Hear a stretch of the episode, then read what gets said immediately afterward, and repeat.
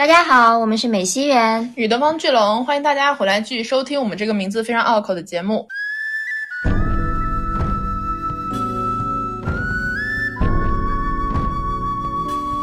追星或者说看综艺这样的一些，就或者说流行文化吧，是能够让人获得快乐的一个很真切的一个方式。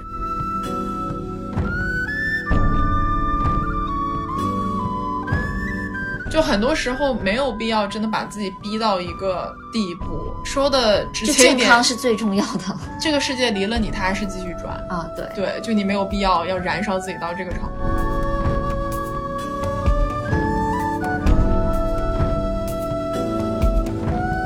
就是疫情给我们每一个人带来的那种烙印，其实就像是一个钢琴的声音一样，就它被永久的改变了。呃，它可能不是最美好的一个状态，但它是一个真实的记录。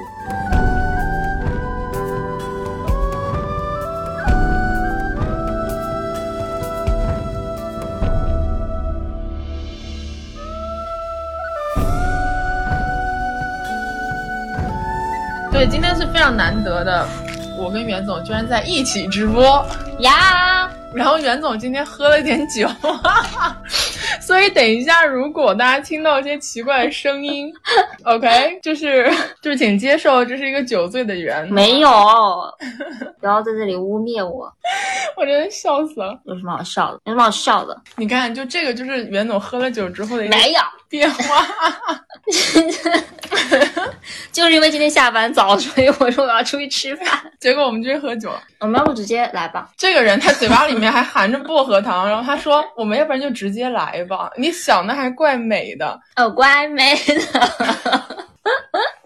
我觉得等一下大家今天晚上会听到很多这种瞬间，好吗？就是不会的，我已经冷静了。你确定吗？确定。今天我们来给大家讲一讲疫情哈，就是疫情已经二十个月过去了，然后它对我们产生了哪些改变，以及我们有哪些可能这些改变是会持续很长时间的。然后我们在疫情的这二十个月里面有经历了哪些呃有意思的事情，或者是一些记忆深刻的瞬间吧。然后嗯，可以先聊聊为什么我们想要聊这个话题吧。最主要的一个导火索就是我们在聊说十一有什么规划，因为一般来说龙总是每个十一都会出去玩的那种，然后。今年呢，就是毫无规划，去哪儿啊？请问 哪儿都去不了。对，然后就是我们聊到十一没有办法出去玩这个事情，然后就发现其实我上一次出国旅行应该已经是二零一九年年底的事情了，到现在也都快两年了嘛。然后我的整个对于旅行的方面的规划，完全就是被疫情改变了的这么一个情况。然后我们那天就在聊这个事儿，然后就说感觉十一这么晚长的假期，机会出去玩可惜。在聊这个过程中，当时我们那天就出去吃火锅了，然后我就。从我的包里拎巨大的洗手液，大家知道洗手液吗？就是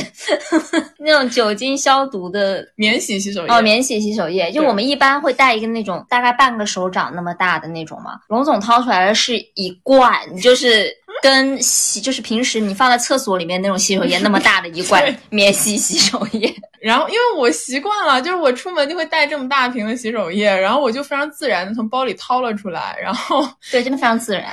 然后袁总就说你有点毛病吧，你这个人出门天带这么大的洗手液。重点是那天下雨了，而且就是提前就天气预报有预报说那天会下雨，结果他跟我说。就他最后没有带伞，然后我们当时一起吃饭，另外一个朋友就说：“你带了这么大一瓶洗手液，但是居然没有带伞。” 对，这就是我干的一个很荒唐的事情。嗯嗯，然后我当时就发现说我没有办法不带洗手液，就是它已经成为我出门必备的一个东西了。然后我们就意识到说，这个疫情以来，就是我们整个的生活方式还有生活习惯产生了特别大的一个影响吧。对，所以我们就说正好来聊一聊这个话题，然后就完全本期内容都是从我们那些亲身经历和亲身体会的感受去出发。对对对，嗯。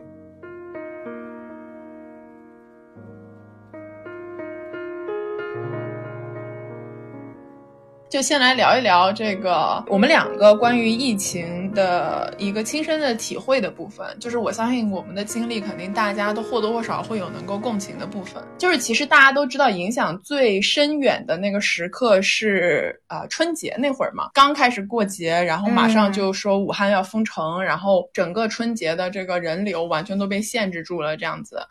最开始说就是有一种新的新冠病毒，大家都觉得说这个事情很快就会过去的，嗯，就没有说对，没有说真的特别的恐慌。但是到了说武汉封城了之后，一瞬间大家就有一种毛骨悚然的感觉，就是全部人都很警惕，就很怕这个事情变得特别严重。然后接着我们平时会在老家就是待到可能初五初六，然后再开车回深圳。但是当时是紧急决定，初三一大早马上就走，就是因为怕。后续所有的高速公路都不给走了，嗯，对。然后我记得特别清楚，就跟逃荒一样啊，就是。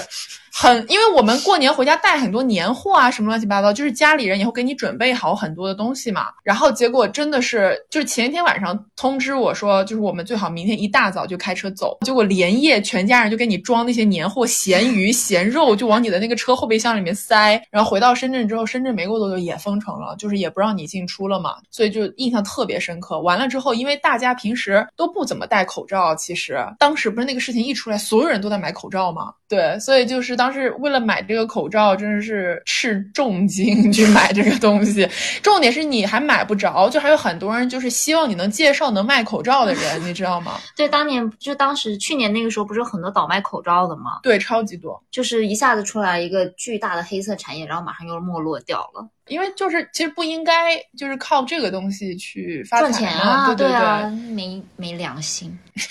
怎么了？没有，就是像这种可爱的定义。就往常的袁总会这样讲话吗？不会吧，对不对？OK，然后我当时就是我们家回到深圳之后，当时我的房子反正因为这样那样的原因，我就是决定要搬家。就当时在一个不得不搬家的一个状态，我就经历了我活到现在为止 最痛苦的搬家。因为我是二月初搬家的，就是你们想象一下那个场景，就是二月初那个疫情最严重的时候，就是你进所有的小区都是需要通行证，然后需要各种的就是认证，然后你要。有那个社区，还有那个叫什么派出所给你开的一些证明，什么乱七八糟的。就是我东西还特别多，因为大家都知道我有很多书嘛，就找了一个货拉拉，但是。当时货拉拉就直接人家小区就不让他上去，结果就到最后就是什么，就货拉拉帮我做的事情就是从 A 就是一个 A 地址 搬到了 B 地址，然后 A 地址从楼上到楼下，B 地址从楼下到楼上都是我自己搬的，就是我感觉这个货拉拉我自己有车我也能搬，你知道吗？就是我要这个服务跟没有要一样。我搬那个家真的是搬到我心力交瘁。最搞笑的是，因为要往返两个地方，就你一趟搬不完嘛，你有很多东西。结果我第二次回到我之前住的搬出的那个。地址的时候，人家不让我进去了。他说你一天只能进来一次，就是如果你想进，等明天再进。对，然后那个搬家搬到我真的已经就整个人都废掉了，就是这种。真的，我觉得疫情真的给人带来非常生活上的这种不便利。真的，但重点就是说你懂得他们为什么要这样去操作，就是因为那个时候真的是没有办法。对，但是在当时，我因为那时候我还在国外嘛，然后龙总跟我打电话就是抱怨，嗯，他的搬家惨烈的故事的时候，我当时没有太能亲身体会到，不是没有当回事儿，是因为我没有经历过那样子的，就是严格的管理管理。嗯，接下来请龙总分享他被锁阳台的惨烈往事。好，就是 说到这个阳台的这个故事。当时被锁阳台呢，就是我搬到了这个新的住址之后，然后这个地方特别高级，它的那个阳台是双层双层防盗门，嗯，特别厚的那种大玻璃门。我就是没有意识到这个门的威力吧。然后有一天我就去阳台干一个什么事情，就顺手带了一下这个门，结果这个门就从里面反锁上了。朋友们，我住在五十多楼啊，我当时很茫然的眺望着我脚下的土地，只觉得我是不是要死在这个五十多楼上面了。因为那个阳台门完全打不开，就是它从里面扣的死死的，然后你也不可能以任何的方式就是把它打碎，因为它特别厚。我当时就很悲痛的环顾四周，真的就快要接受了我可能就不行在这儿的一个事实。结果我就发现，就是因为我们是两户阳台连在一起嘛，就是你们知道晾衣服不是有那个晾衣杆嘛，很长嘛，我就爬到了，也不能说爬吧，但就是我半个身子就已经探出了五十多楼的这个阳台，然后我就用那个洗衣杆奋力的去敲我隔壁邻居的阳台的地板。隔壁这个邻居呢，他因为很巧，因为这阳台里面是。卧室嘛，就是能看到他在睡觉。我这个隔壁邻居非常激动的睁开了双眼，然后就是有一种我靠，怎么有个人挂在我的阳台外面？然后我就是我已经绝望了，因为只有这个人能救我的命，你知道吗？就是非常努力的向他大喊，我说我被锁在阳台上了，能不能帮我叫管理处，让他们找个开锁公司给我开锁？那个邻居就是小心翼翼、非常警惕的接近了我，他还没有理解我的情况。我说能不能帮我叫管理处？他说你没有手机吗？我的手机也在房间里面，然后我当时就跟他讲，我说我真的没有办法了，他就很 nice 的帮我叫了管理处，然后管理处大概两个小时之后把我解救了出来。整个故事反正就很赛博朋克。对，就是 没有重点是五十多楼发生这件事情，你不是说在一个小区二楼发生这件事情，小区二楼我就往下跳了，朋友。对呀，就是五十多楼，这是简直让人难以想象。五十多楼往下跳，我就大家从此再也不可能听到我们的播客了，好吗？不，就不会有播客了。所以就这这个事情让我印象特别深刻，而且最巧的是什么呢？就是我这个邻居，我非常确定，在我被锁阳台的前一天，他还没有从老家回来，那是一个三月初。就是如果不是他正好卡在这个点上，他回深。圳了，就可能因为当时各个城市也开始放行，我真的在阳台上是一条干瘪的干尸龙了，好吗？我再最后讲一个，就是我我去年去看了很多的 live house，就是很多人都知道嘛。然后我当时有一个最离谱的一次是去年十二月份，当时我要去北京，然后看一个 live house，但是那个时候之前北京的那个疫情其实已经就是挺严重的了。我当时就想着说这个呃活动它只要不取消，那就没有问题嘛，对吧？所以我就是一直很相信这个主。办方的一个判断，就从深圳飞了北京。结果我是一大早的飞机，等我落地北京的时候，我手机上弹出的第一条信息是该活动今天已取消。我记得，我真的是醉了。就是我刚刚落地，然后我就不行了。我看那个短信，第一件事情就是改签，马上今天回深圳的机票。我那一天连北京首都机场都没有出，就是在机场一日游，你知道吧？然后就直接到了晚上又回深圳了。开心吗？很难过，就是非常离谱，就是有一些这种特别离谱的经历，然后全部都是跟疫情有关，因为疫情就是让我我们的这种出行计划变得特别的不可控嘛，就很多时候你的目的地的情况就完全是非人为能控制的，然后你的很多已经计划好的事情就是会被打乱。嗯，OK，已经大家听我输出了这么多，对吧？我们现在来听一下没有喝醉的袁总来讲一下他的一些疫情的亲身经历，好吗？不要加那个前缀好吗？可以，没问题。听着就很像此地无银三百两，我很清醒。可以，可以，你来吧，宝贝。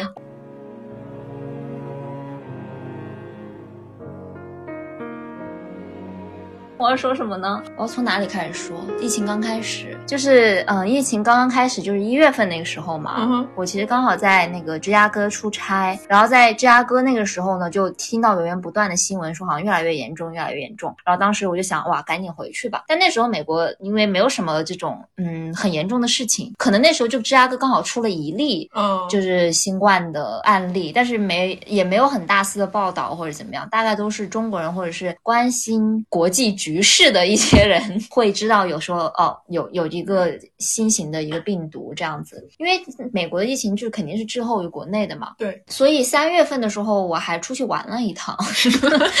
对，然后最搞笑的是，他三月份出去玩的时候，我还跟他非常紧张的我说：“你注意好防护。”然后袁总就有一种也没有很严重。但我当时真的是我我我找一个朋友，就是拿到了那种 N 九五的口罩，然后非常认真的去进行了防护，但整个机场。场哈，我觉得我们都是唯大概百分之一的那种戴了口罩，对，就是那种比较严严密的防护口罩的人。然后去玩的时候，刚好哦，有一件事很巧，因为刚刚说到买口罩这件事情，因为在纽约的时候，那时候已经买不到所有的东西了。我我们那我那时候去迈阿密了，OK，在迈阿密居然买到了，然后我就从那带回来了。我分享一个可能夏天发生的一件很比较有意思的一件事情吧。啊、因为疫情的话就都挺无聊的，我基本上就待在家里。对我生活的改变，可能就是就是我把家里会划出一个那种叫做肮脏区，就是肮脏区，我不知道怎么样形容比较好。就这个肮脏区是什么呢？就比如说我出去买菜，或者是出去了以后回到家里，就那片肮脏区是刚好是连着我的厕所，就我会把我的衣服全部脱光，嗯。然后就是拿酒精擦什么手机呀、擦钱包，就这类所有的东西，然后擦完之后就马上去洗澡、洗洗手这样子，嗯，就等于说肮脏区就是肮脏的那一块。就是跟外界接触过的那一块儿。对对对，嗯然后当时还很夸张一件事情，是我后来买菜的话，我会要要洗菜嘛，因为当时的那种流行的一个说法，不是说菜上面也可能会残留病毒什么之类。虽然后来发现它即使残留，它其实也不会影响到人体，但当时就很害怕嘛，所以那段时期买菜真是非常痛苦，因为买完菜的时候大概要花一个小时的时间去洗菜，就是要拿各种的什么那种清洁的剂，而且而且又你又不能拿真的是拿什么洗手夜去泡菜，你要。反正就很很麻烦吧，就是大概要弄一个小时时间就去洗菜这样。到了夏天呢，因为夏天的时候，你知道大家都知道外国人很喜欢出去晒太阳，然后疫情的话呢，就很多人就是被困在家里了嘛，就是没有办法很能够很自在的出去，嗯或者说比较自在的就不摘口罩那种享受大自然那种感觉。对，然后很搞笑的是，纽约那个有个公园，它做了一件什么事情呢？它是一个河边，然后有一座比较大的桥的底下，就布鲁克林大桥的底下，然后有一片比较大的那种绿色的草坪，然后修剪的非常漂亮，就很整齐的绿色的草坪。然后在那个草坪上面呢，拿那个白色油漆画了很多个圈，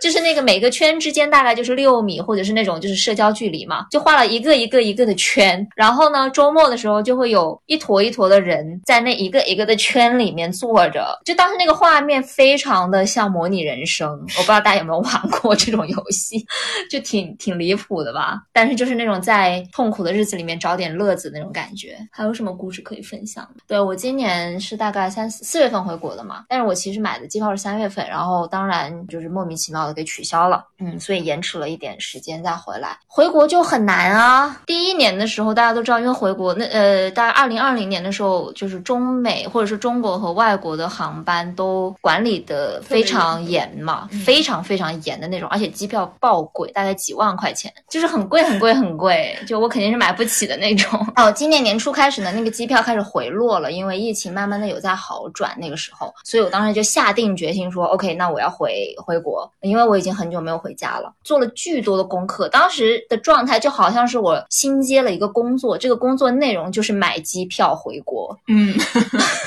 就是你要做大量的研究，然后去比较每个人的路线，因为当时有那种自媒体的号嘛，他会给你总结很多经验帖等等的这些东西，然后就给你分析。从美国到欧洲转机的，从美国到什么新加坡转机，从美国到哪个机场转机，再怎么转转转，巴拉巴拉巴拉，就一大堆，非常的非常非常非常复杂。比较幸运的是，就是我当时有看到一个从加州回深圳的一个直飞机票，嗯我当时就果断的说我要从加州飞，我就不从纽约飞了。加州有个好处就是它的航班比较多，纽约只有一班回国的，因为纽约那么多人嘛，又只有一班，那绝对巨难买啊。然后机票又很贵，加州的话选择会比较多一点，而且加州做核酸会比较容易。反正就是做了大量的功课之后呢，我终于能够就是到达加州。哦，当时去测核酸的时候还要照相，就是为了证明你这个核酸报告是真的，就是在他捅我鼻孔的那一刹那，我一定要把那个瞬间照下来。嗯，好悲惨啊，那个画面。反正就要照很多相，我还拿着我的身份证在那个检测中心门口照相。虽然之前做了大量的这种准备，但是你真正的上了飞机，就是从去飞机就去机场开始，你就要带着就是全套防护嘛。就我是戴了口罩，还有面罩的那种，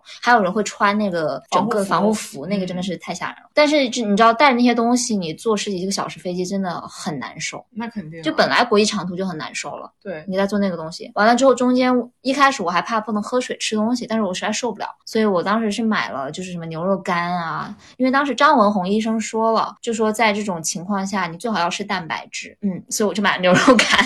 可以，你还做了 research，我做了很多 research 好吗？这是我的就是当时的一份工作。下飞机那一刹那，真的太感动了。在到达之后，在整个机场里面要走很久，就它有一个那个流线，而且这个流线它你也不知道到底是怎么回事，它就你就跟着人群走就好了。然后排了很多的队，然后最后给你就是把我拉上了一辆大巴的时候，我才知道哦，原来这辆大巴要去隔离酒店了，就完全不知道要去哪里。嗯，然后呢，我就坐在车上，那时候我手机又没有网，因为我没有国内的电话卡，我什么都没有，我就只能坐在车上。然后呢，通过判断周围的，你知道夜晚的高速公路，还有周边的一些建筑来判断说我现在到了哪里。但是我已经很久没有回深圳了，所以我根本认不出来所有的建筑群，就是一些白努力，就认真的看那种路牌啊什么之类的，就是看着看着就跑偏了的感觉。我都到了一个完全没有去过的一个地方隔离。但总之来说，就是能回来就已经很好了。对，然后袁总好不容易回来了之后，他就是运气很不好的那种人吧，因为他正好在美国度过了美国疫情最难的那几个月，然后回到深圳之后，深圳在六月份的时候有一波就是疫情的一个爆发嘛，然后他又被关在家里，然后他就有一种就是我从美国回来，回来了个寂寞，就是没有什么。但其实真的还好了，你觉得还好吗？就是这个程度，就是我我当时很震惊一件事情是说，OK，那时候深圳。或者广东出了一两例，然后有三四例，就大家都已经疯掉了，就说完了完了，我们要全部小区要排那个核酸排查什么什么之类的。对我当时想说啊，那才两三例，那之前我们在纽约说一天几万例时候，大家也挺正常的，你知道吗？就这个心态的完全是不一样的一个心态。然后我在国外的，就是去年那一年的时候，我的家人朋友，包括龙总，就是他不停的在问我说你那边还好吗？就很焦虑，就很担忧我的状况。对我就会跟他们说没事啊，我就待在家里，然后我就出去买买菜，也不会怎么样，就是我都会戴好口罩之类的。但他们就非常焦虑。然后我回国了之后，我才知道为什么那么焦虑，因为国内就是这么焦虑，哦、就是国内对对，只要出了一两例就如临大敌。是，嗯，当时深圳就是的，六月份就是因为有一个确诊的人，他到过深圳，然后呢就搞到深圳全城戒备，就是他第一天到深圳，然后通知了之后，第一天的晚上，全深圳几千万人连夜做核酸，就特别夸张，每一个社区楼下就是马上立刻排队下来。做核酸，如果你不做，就是人家会挨家挨户去查的嘛，就是那种。嗯，整个六月份我做了八次核酸，我老天爷，就真的很夸张。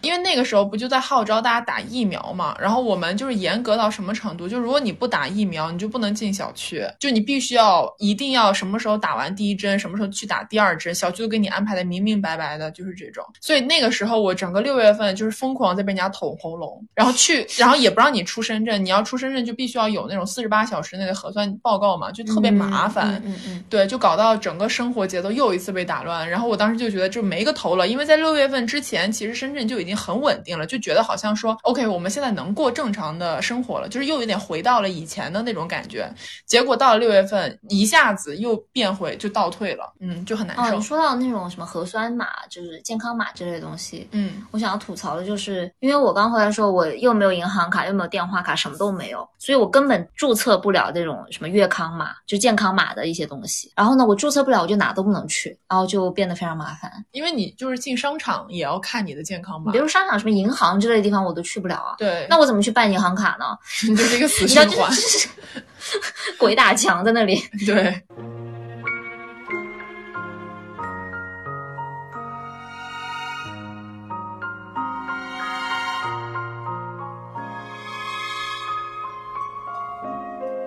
对，然后因为说到这个，我们就可以说一下疫情这个事情。刚刚是我们那些亲身体会嘛，然后它这个事情其实对我们两个都产生了很多影响。然后这个影响，以我自己身上体会比较深刻的就是，我的整个出行的逻辑是被改变了。就是因为我本身出门的时候，我就会在心中默念，就手机、钱包、钥匙，手机、钱包、钥匙，就是你出门只要带齐了这三件套，你基本上回到家里就不会有问题。就你其他东西没带也没事儿这样。但是现在就自从去年疫情开始了之后，我出门的时候就会想手机、钱包、钥匙、洗手液、消毒纸巾、口罩，就会在心里全部都默念一遍，然后落了一个东西就会很恐慌。光的那种。而且，哪怕到现在为止，就是我刚刚跟袁总一起上楼都是的，就是我在电梯里面，如果看到有人没戴口罩，我就超级焦虑。然后我在等电梯的时候，我说你口罩呢？他说哦没事儿，就这一小段路。然后就上了电梯，他开始打喷嚏，我说你离我远一点。就是就是你会很害怕，你知道吗？然后我就是特别害怕不戴口罩的人。还有我到现在为止，我按完电梯，我就会记，我一定不会用我的手指头按电梯，我会用我的指关节。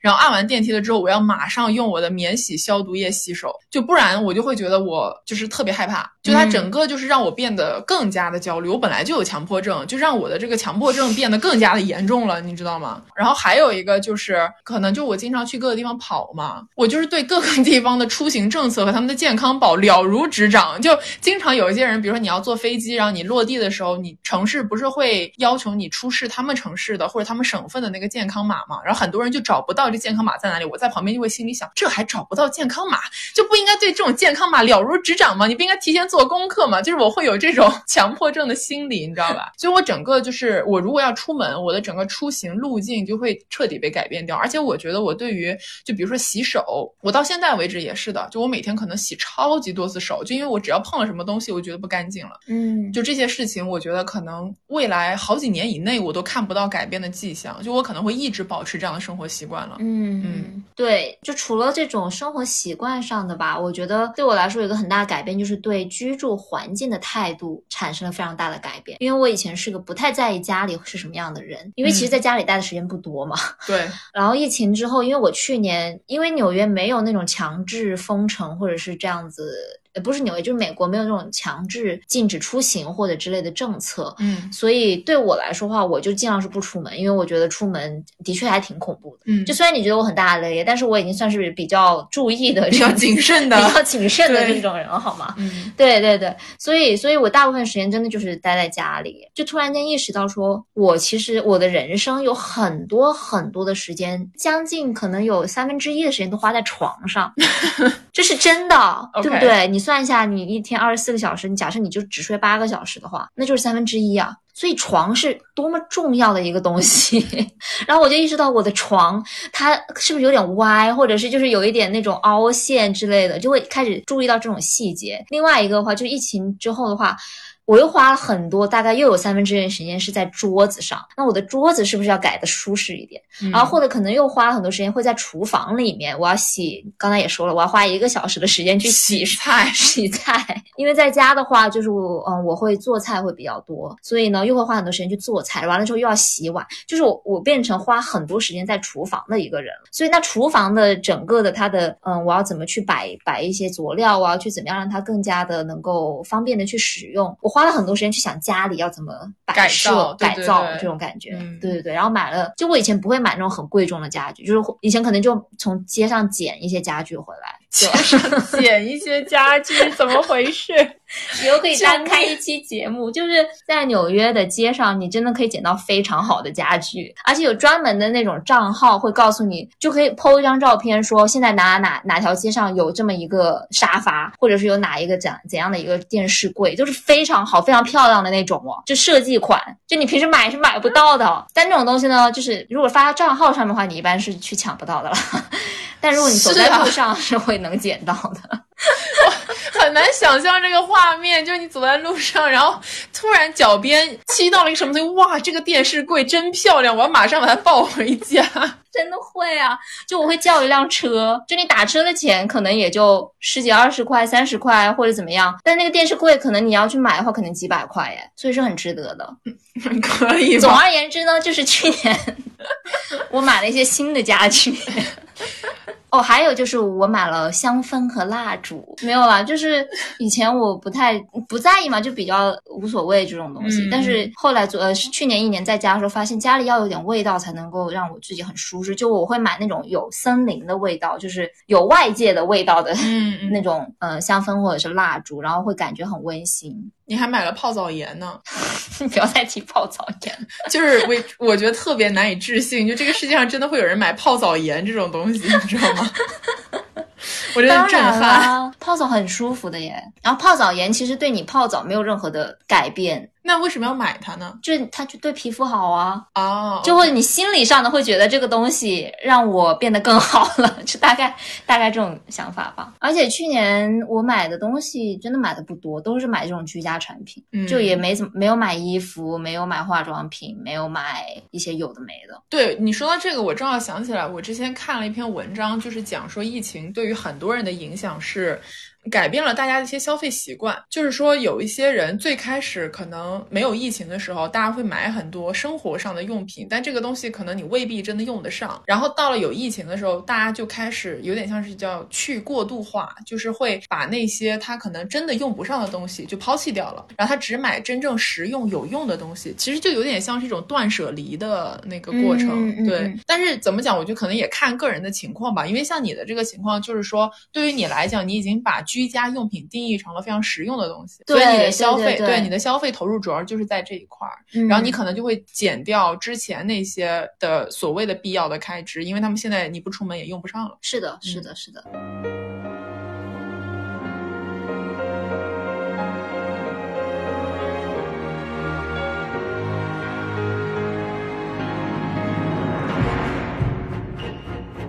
哦，还还有很重要的一点是我开始玩游戏了。呀、对，这个真的是，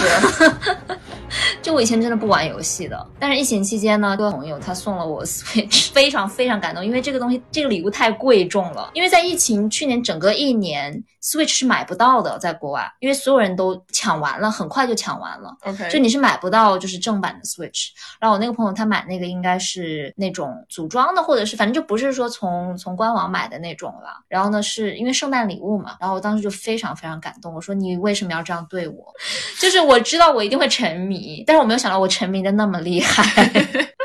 对我记得你当时就是有好几个月都在说，你今天又打了这个游戏，又打了那个游戏，没有，我当时应该就打了一款，塞尔达，对，塞尔达，嗯。嗯，塞尔达旷野之息，哇，这个游戏真的太棒了！就是我玩这个游戏，我就不需要出门了，它它给我带来了我所需要的大自然的感觉，就是我可以足不出户，享受爬山、爬雪山、越草原、骑马、狩猎这种 各种各样的体验。你这样说，疫情期间我也难得打了一个游戏，嗯，我打了那个底特律变人，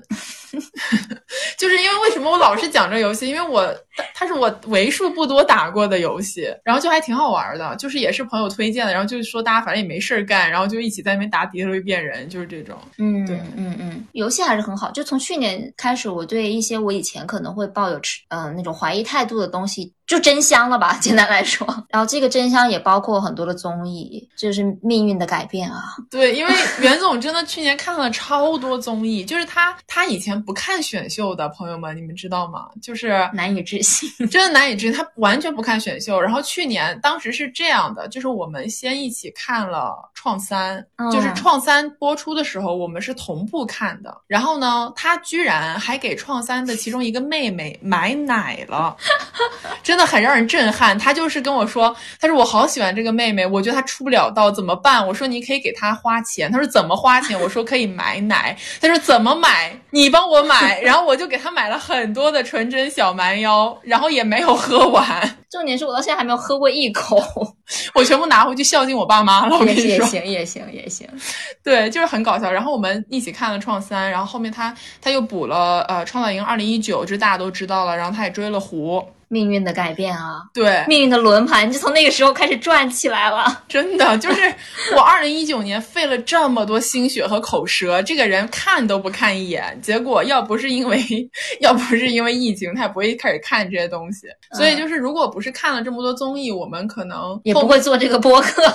对，后面很多流行文化的那种东西，就是聊不到一起去嘛，然后也算是一个很好的开端了。对，然后说到这个，就是因为大家其实知道，我们像去年啊，就我们两个这种看创三的人其实是比较少的，因为去年疫情最严重的时候是《青春有你二》先播了嘛，也就是我们说的禁嘛。青二播出的时候，因为大家都在家里没事儿干，所以就有一段时间不是全民看青二嘛，就基本所有人都在看这个选秀，然后就导致去年青二总决赛的时候，不是也有那种盛况，就整个学校那个学生宿舍此起彼伏的，全部都在说啊，我家妹妹出道啦，就那种感觉。可能一定程度上呢，因为疫疫情大家都在家里面，所以就是花了很多时间去看这种线上的这个节目，然后尤其是这种选秀类的，或者是我们所谓的特别流行文化的这一种，然后导致了就是很多人被这个东西影响了，然后一定程度上就是稍微关联一下最近的时事，就是最近的文件里面不就是说要整治这些文化的一个很重要的原因，就是因为他们有巨大的影响力，可能会对青少年产生一些不良的引导嘛。当然这个怎么定义是另外一回事儿，但是就这种事情其实是很能够现实的说明我们的很多年轻的朋友们确确实实是被这些啊所谓的快餐式的文化影响到了。我觉得这也是疫情的一个挺大的一个改变吧。是的吧？因为疫情期间，嗯，那个时候真的就觉得需要一点快乐，追星或者说看综艺这样的一些，就或者说流行文化吧，是能够让人获得快乐的一个很真切的一个方式。嗯，就不可否认是是这样的。是啊，你往那儿一坐，开两个小时，然后你就不用想现实生活中的那些烦恼、疲惫、很多的困扰、焦虑这些。对对对，对，是一个很好的出口。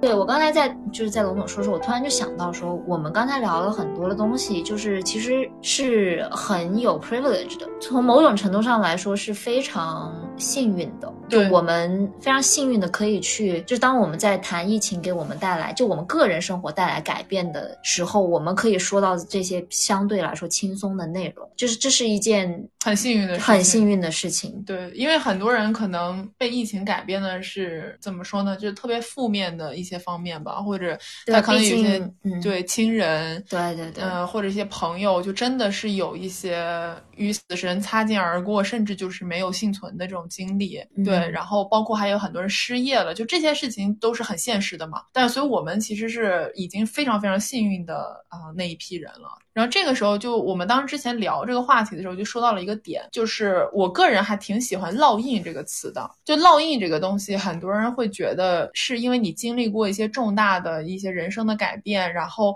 它产生在你身上一个不可磨灭的一个印记嘛。就我们刚刚说这些东西，其实都是一定程度上疫情给我们的生活带来的烙印。然后这个烙印里面最大的一个成分，我觉得就在于我们都所谓的是幸存者吧，就是我们都幸运的从。从这个疫情里面可以说是逃脱了出来，然后我们能在这边聊这些事情，然后就是幸存者这个烙印，就是就是二十个月以后我还能走在街上，呼吸着新鲜的空气，真的是一件很幸福的事情。嗯，对，嗯嗯，就是这样。就突然说到一个很沉重的点哈，我们来说一点 再日常一点的。你看他这种突然咳嗽，就会让我觉得很焦虑。不过这个倒是，我觉得你你你说咳嗽这个事情，就是我后来已经发展到了，只要有一个人他可能喉咙痛，然后伴随着一些身体上的疲惫，我就会说你要不要注意一下自己的身体，就可以不用就是来上班，或者是不用不用对不要太辛苦嘛，就是这种感觉。没错，在之前大家可能就会觉得带病上班是件很光荣的事情，这其实是个好的事情，一个好的转变，真的真的，嗯。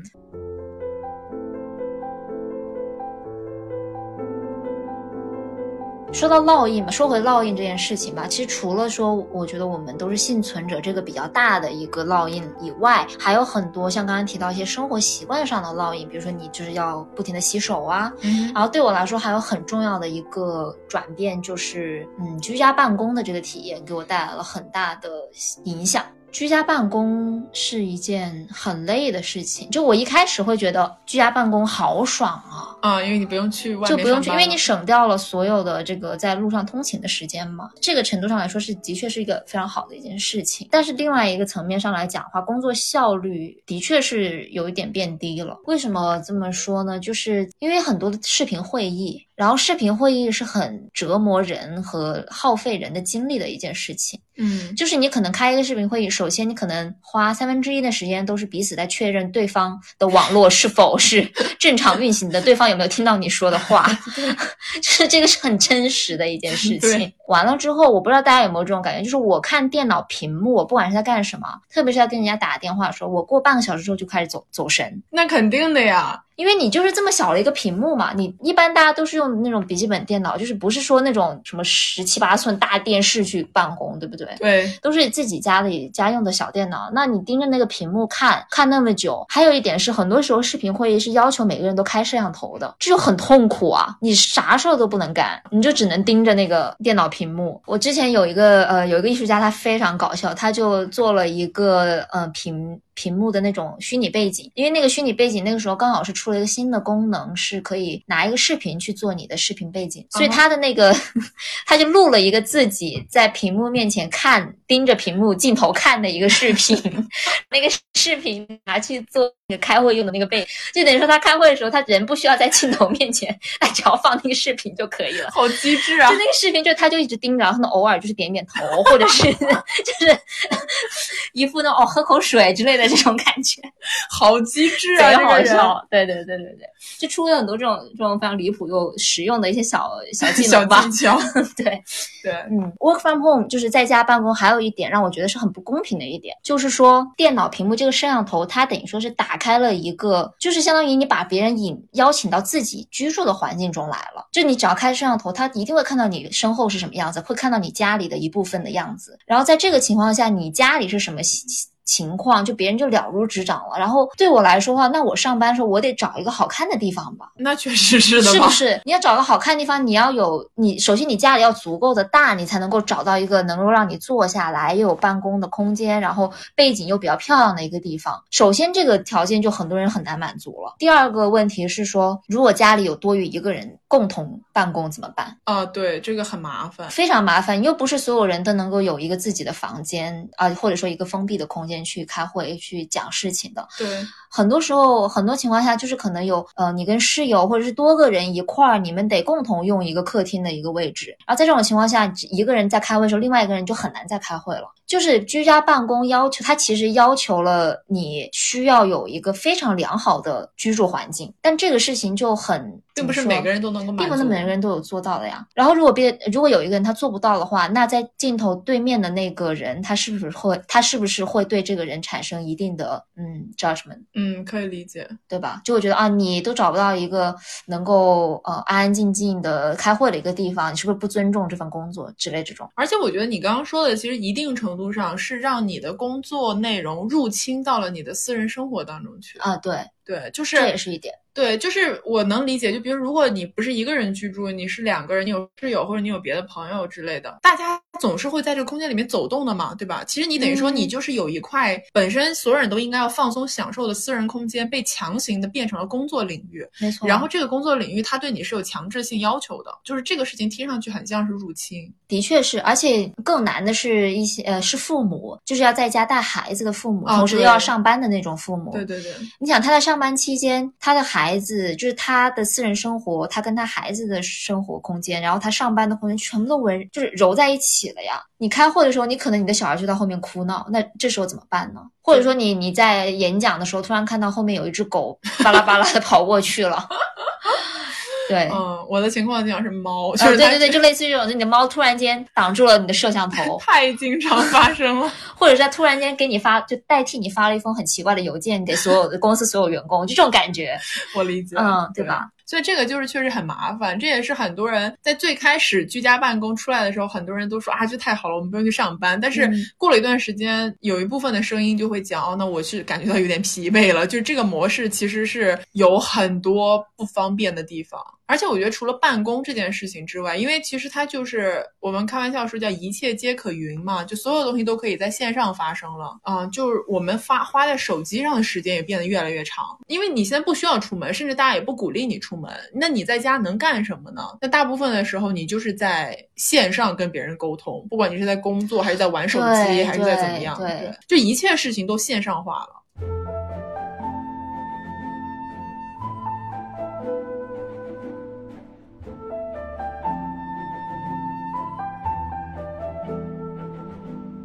这个很显著的一点就是，大家肯定生活的地方都是的，就是有很多餐厅都倒闭了。嗯嗯，就是特别明显，真的真的就是实业，就是所谓的实业，然后还有第三产业，就是服务业类的，就是大家都是大面，就是大幅度的面临这个生存冲击。嗯，然后我真的经常是我疫情当时回深圳之后，连三个月以内，我周围常吃的一些小餐馆都没了。与之相对的，就是外卖店都越来越多。就是以前那种专做外卖，然后啊、呃不做堂食的店，其实没有那么多。但是现在就超级多这种店面，就你点那个就是用外卖软件的话，你点开的话，你会发现这个店面它其实没有堂食空间，它就纯粹是送外卖的。对对对，然后最搞笑的是，我去年因为疫情刚回来嘛，当时大家不是都有这个粮食危机的恐惧感嘛？就是说，嗯、可能比如说会没有米啊，或者没有油啊，什么乱七八糟的。然后我当时就，对吧？是有这个阶段。然后我当时就买了五斤大米，然后还有很多的油，就是那些你知道食品，然后就放在家里。我也是，我那个五斤大米到现在也没有拆开过。我也是，我买了一堆那种什么大米、豆子，就是面粉之类的。对，我当时就是在疫情在三月份，可能三月中旬之前嘛，因为在美国疫情差不多是三月中旬刚刚爆爆发这样子。嗯，啊，就在它前一周的时候，我又做了一个非常明智的决定，就是去采购。我买了差不多有一千块钱的东西，哇哦，你能想象美金吗？美金，哇哦！就是我后来大概十个月都没，就是没有吃完，你知道吗？那是的呀，你怎么买这么多呀？因为当时真的就是很恐慌，就是觉得，因为那个时候国内已经非常严重了，对对对，完犊子了。对，真的是完犊子，就是觉得世界末日要来了。就是我我我们当时在想的就是说，OK，如果一个月内完全没有，就是没有办法出去买菜，或者说是叫外卖或者这种事情，我们要怎么存活下去？于是就买了很多豆子、豆类的东西啊，嗯然后土豆啊，嗯，就这类我知道，粮就是食。就是能让你不会饿死的东西。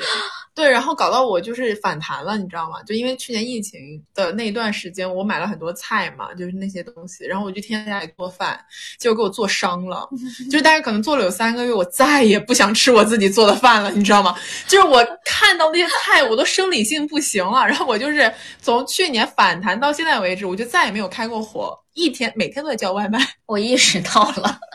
就是没有办法，我真的是再也不想做饭了，就是太让难太让人难受，你知道吧？然后我那个五斤大米到现在也没有拆开，我根本就不吃米饭，我也不知道我为什么要买这么多大米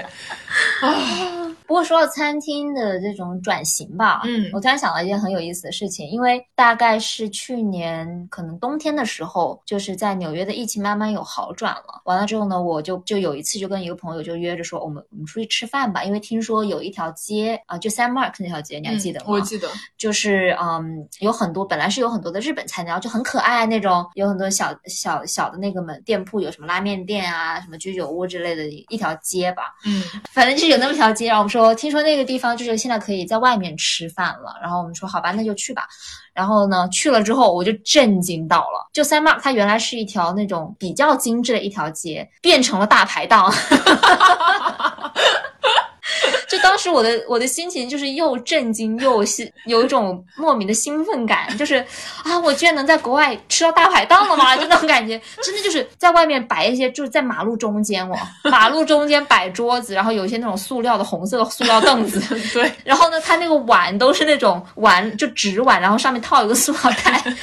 你能想你知道就是大排档啊。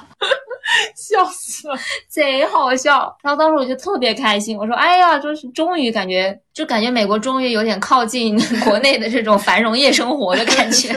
接地气啊，接地气。真的真的。”然后当时他们还有几家店是可以外卖酒的，就是想喝酒的人可以叫外卖。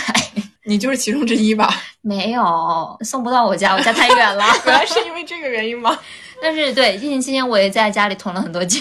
嗯，就大家今天晚上也听得出来，袁总是有一些取向的。但是我没有喝完。就是我觉得我可以喝很多，但其实喝了大概不到三分之一，错误估计了自己的酒量。因为你你一个人在家里独酌，就会觉得好悲伤。难道一边玩游戏一边喝红酒吗？那也太奇怪了吧！嗯我下次试一试。所以你没喝完的三分之二怎么处理了？因为后来疫情好转之后，就可能给别人了，啊就是或者请大家来，就请大家一块儿喝，啊，OK，或者是做菜啊。红酒烧牛肉，这是一道非常好吃的菜。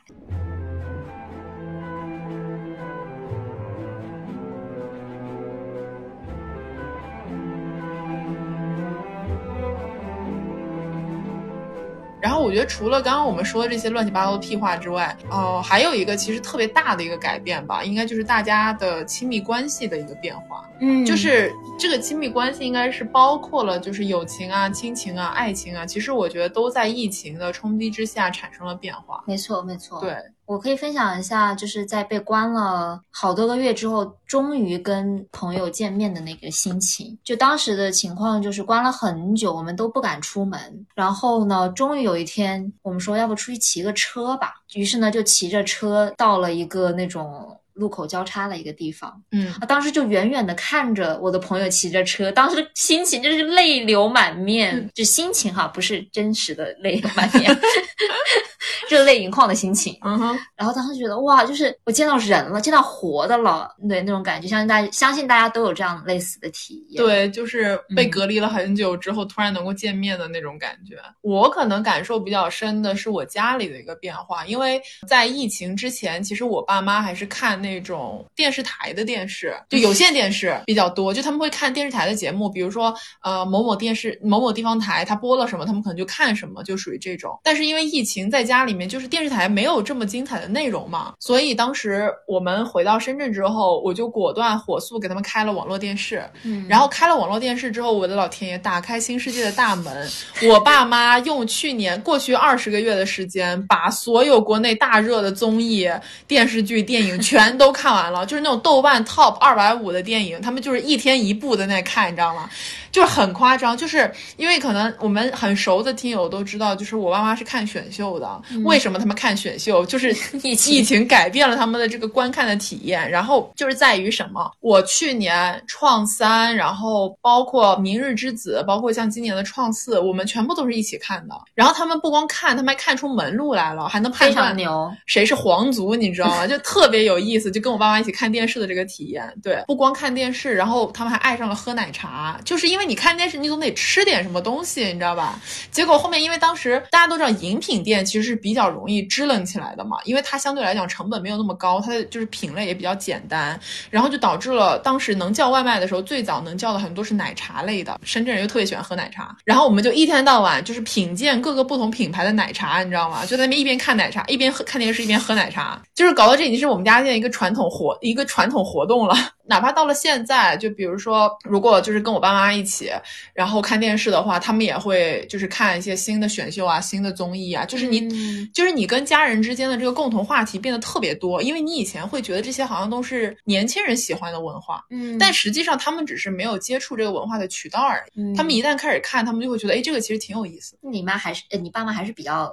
开放和潮的，对，对并不是所有的爸妈接触了这个东西之后也会愿意去哦，看。那也确实是是是是对。我刚才想到一个点，就是疫情帮我过滤了很多不必要的社交，这件事情是让我挺开心的。就是以以前你可能会，嗯，有事没事，你可能会，你比如说有人熟人，或者说就是认识的人吧，说哦，那我们下次见面什么怎么聊一下，或者是吃个饭或者怎么样的。嗯，但疫情期间就不会有这种烦恼了，因为你们也不会约，就你没有，你就可以减少很多这种其实不太必要的这种鸡肋的社交，然后留下来，你真正的会去跟他聊天，会去保持联系的，都是最好的朋友，就嗯最亲近的人吧。比如我，对呀，是的，这就是为什么我们开始做播客了呀。对，这个就回到了播客的话题。如果对，就如果没有疫情，就没有播客。这个是铁板钉钉的事情，没错，对。嗯袁总他开始听播客，就是因为他在疯狂做饭，对对对，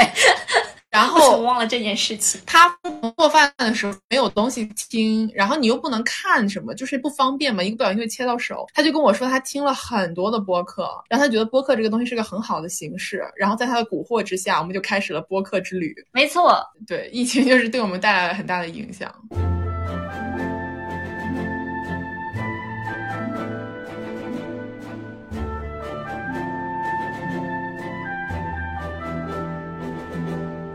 然后，因为我们两个就大家都知道嘛，就是一天到晚喜欢上升一些价值，是吧？所以这转转的也太生硬了。那总是需要一点转折嘛。你你继续，你继续。就是说到我们要聊疫情这个内容的话呢，就是有哪一些嗯所谓的大理论，或者是有一些可以上升的价值这样子。然后当时袁总就说了一个特别有意思的事情，他说疫情的发生这二十个月以来，让他其实想了很多关于疗愈和矫正之间的关系。简单来说，就是说对健康的认知，就是相信疫情期间大家都开始会对自己的健康问题，或者说对整个社会的人类的这个健康问题产生一定的思考吧。对，反思，至少是一些注意，对不对？嗯，我我就一直在想一个事情，就是关于疗愈 versus 矫正，就这两个词有什么样的区别？就比如说有一个人有网瘾，你是把他送去矫正中心去强制去去除这个行为，还是说？你去达到问题的深层去，然后以一个比较正面的态度去告诉，去去让这个人变好，这这是两种完全不一样的。他他们最后可能达到的结果是相似，但是他们这个过程还有他的主导的这种逻辑是完全不一样的。就比如说新冠病毒这个事情，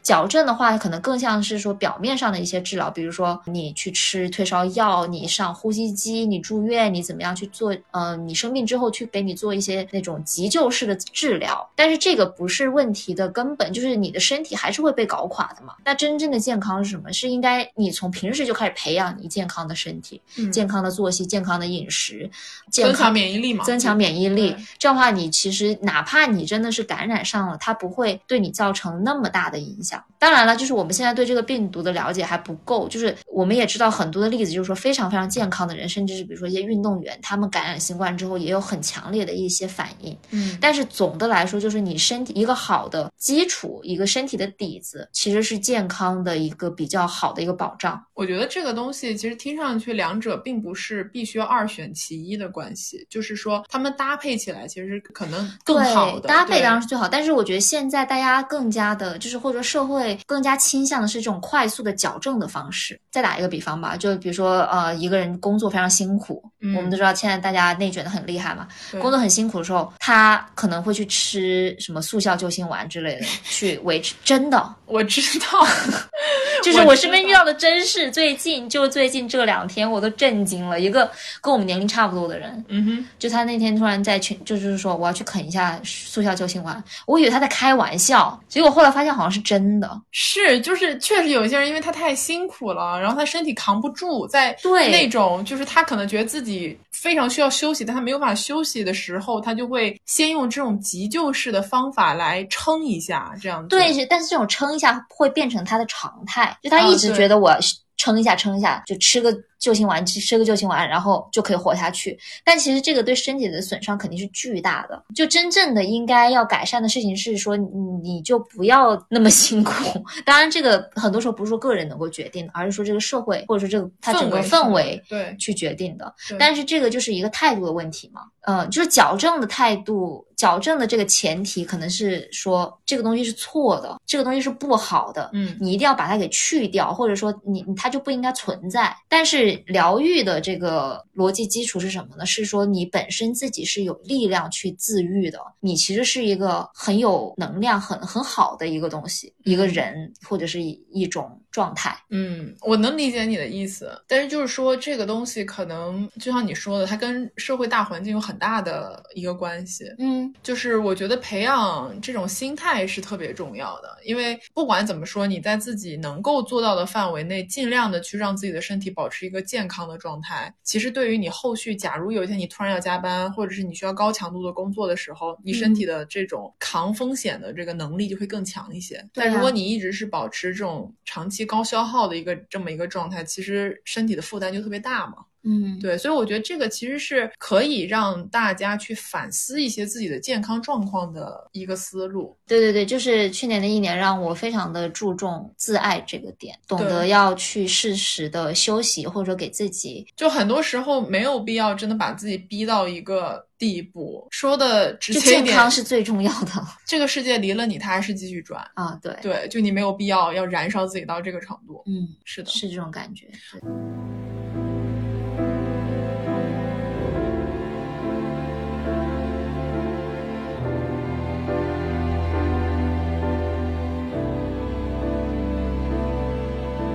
而且我觉得，除了你刚刚说的这个关于健康的一些反思，其实对于很多人的人生规划产生了巨大的变化。就是疫情这个事情。肯定的。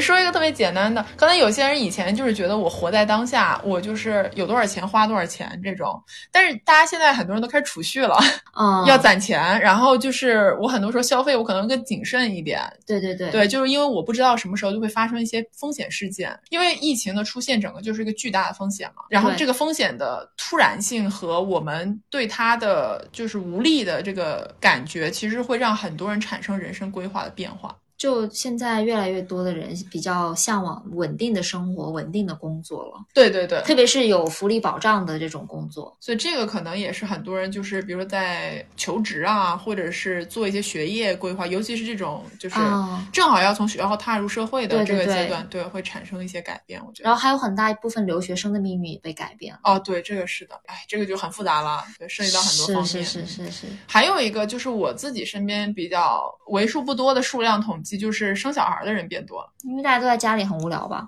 对，造人计划初步显了成效。对啊，对，在家里你说真的，除了打游戏、看电视、做饭，还能干嘛呢？没有什么娱乐活动啊。你说的对。你知道有个词叫 “COVID babies” 吗？我知道呀，嗯，就是因为新冠疫情，然后诞生的。诞生的孩子们，嗯，嗯，这个很好理解，就像是离婚率也在飙升一样。因为去年一年，很多夫妻被迫都被一起关在家里，然后他们就发现，哇塞，我们也太不合适一起生活了。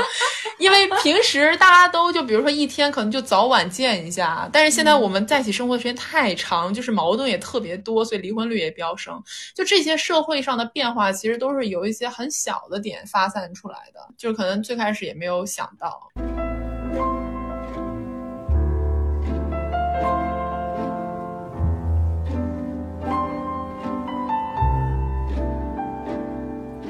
然后再除了这个之外，我自己一个比较大的感触是，我觉得我们好像越来越像是生活在一片孤岛上面。嗯嗯，这个是挺文艺的一个说法。其实我最开始有这个感想是，真正疫情最严重那段时间被关在家里的时候，被关在家里的时间，你其实出去特别不方便嘛。嗯然后大家都不出门，然后就是感觉一个一个的房间就是大家一个一个的岛，就是在岛上每一个人都是被隔离开来的这么一个状态，跟对方之间也很难产生生真正线下的这种联系。嗯，人与人之间的距离其实变远了，就是我最开始是有这种感觉，然后后来更加有大面积的这种感觉，是因为其实大家都能够看到我们的世界在这两年之间是有一些剧烈的变化的。嗯，就是嗯、呃不管是从呃大家的一些意识理解啦，或者是哪怕说的小一点，就我们说流行文化的这些圈子，就感觉不同的圈子之间的割裂的这种现象，其实是越来越明显的。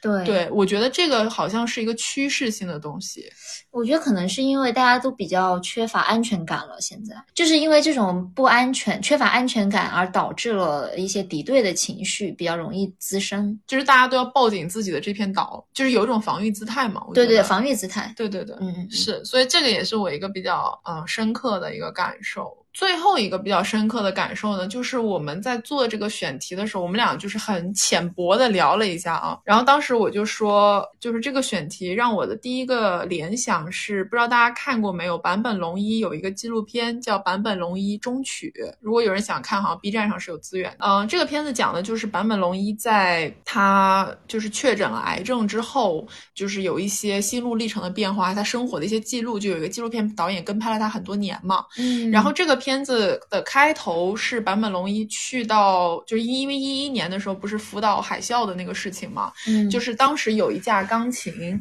然后这架钢琴呢是被海水淹没了。嗯，这个钢琴它的那个琴身的那个侧面，就是能有大家能看到一条很明显的那个海岸线的痕迹。坂本龙一因为一直都很崇尚的是，就是要他记录自然的声音嘛，嗯所以当时他其实是去弹了这架钢琴，然后他想要记录下这架钢琴的声音，然后并且用这个声音去取样这个样子。那这个钢琴它其实已经发不出来所谓正常钢琴的声音了，因为它已经完全被海水就是摧毁了它的发声系统。嗯但是它的这个声音是非常怎么讲呢？有一种另类的力量感吧，因为它是一个被海啸浸泡过的钢琴，然后它发出的声音其实是灾难的声音。为什么想到这个事情呢？就是因为啊、我们刚刚说到烙印这个事情嘛，就是疫情给我们每一个人带来的那种烙印，其实就像是这个钢琴的声音一样，就它被永久的改变了。呃，它可能不是最美好的一个状态，但它是一个真实的记录。然后那架钢琴就是给我留下了很大的冲击吧，可以这样说。我就觉得怎么讲呢？就是大家都要好好活着。对。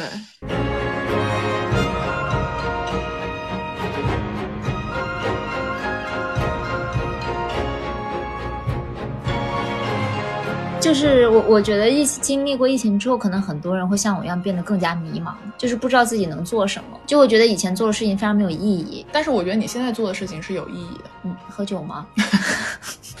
不是，是在录播课哦。就是虽然可能我们不是说特别夸张的那种大流量的播客，但是至少我们通过播客遇到了这么多可爱的朋友，然后我们做了这么多我们想做的节目，表达了这么多我们想表达的内容。我觉得能够通过播客这件事情跟大家相遇，是一件非常让人幸福的事情。这是我发自内心的声音啊，说的太好了，复议，所以才真心的希望大家都能健康，然后大家都能幸福，然后都能好好活下去，好好活下去吧。活下去才会有转机，毕竟我们是幸运的一批人。对，说的太好了。我我分享，我在你说那个，我来分享一个，就是疫情期间对我来说印象比较深刻的画面，就也是一个视频了。嗯就是在武汉，呃，疫情刚开始的时候，大家都关在家里，有一个视频是类似于在一个小区里面，大家就是通过唱歌，这个画面非常打动我吧。嗯嗯，就那种感觉是，嗯，又有一点点的悲伤，但同时又有一点点的乐。希望，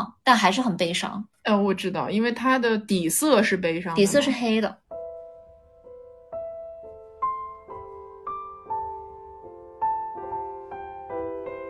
我觉得确实也讲的差不多了。然后我想给大家分享一个，就是在去年二月份的时候呢，因为武汉封城了这个事情，大家都很了解嘛。在武汉封城的这个过程中，大家都经历了很多不容易的时光。当时有一位朋友写了一篇文章，然后那个文章的结尾特别特别打动我，所以我觉得呢，就是作为今天这期节目的收尾，我们给大家稍微念一下这段文章最后的这一段话，希望这个内容能够给大家带来一些感触。吧，嗯，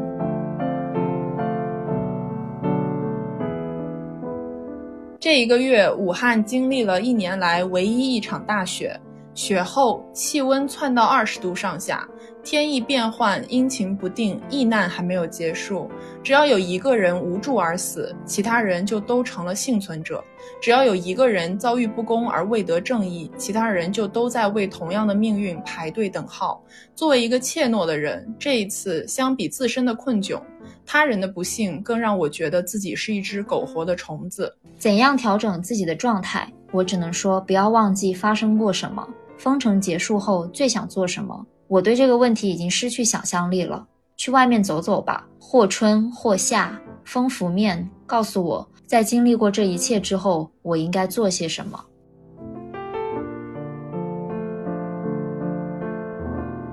对的，这就是我们想要分享给大家的这一段话。这个其实是一个非常非常好的结尾，我觉得，因为它是一个饱含了对痛苦的纪念和对希望的一个憧憬。然后也希望大家都能够很健康，然后很快乐的继续生活在这个世界上。如果大家喜欢我们的节目呢，可以去订阅关注我们，然后我们每个星期五都会上线一期新的节目哟。嗯，对，如果你喜欢我们的节目，然后想要就是接收第一手资讯以及跟我们互动的话，也可以加入我们的听友群。入群的方。方式就是在公众号搜索“袁宇龙”，然后回复“听友群”三个字就可以啦。对的，然后我们的下一期节目内容呢，将会是关于脱口秀大会，就是这个是我们。呃，去年就想聊，但是因为我们去年聊的那个玩意儿，就是因为录制的一些问题变成了废片，就现在也剪不出来。对，所以我们在下一个星期呢也会开场直播，然后会给大家聊一聊，就是脱口秀大会里面的女演员们，以及脱口秀大会里面表现出来的一些男女话题，还有我们在综艺上常见的一些女性导师或者女性嘉宾的这些角色，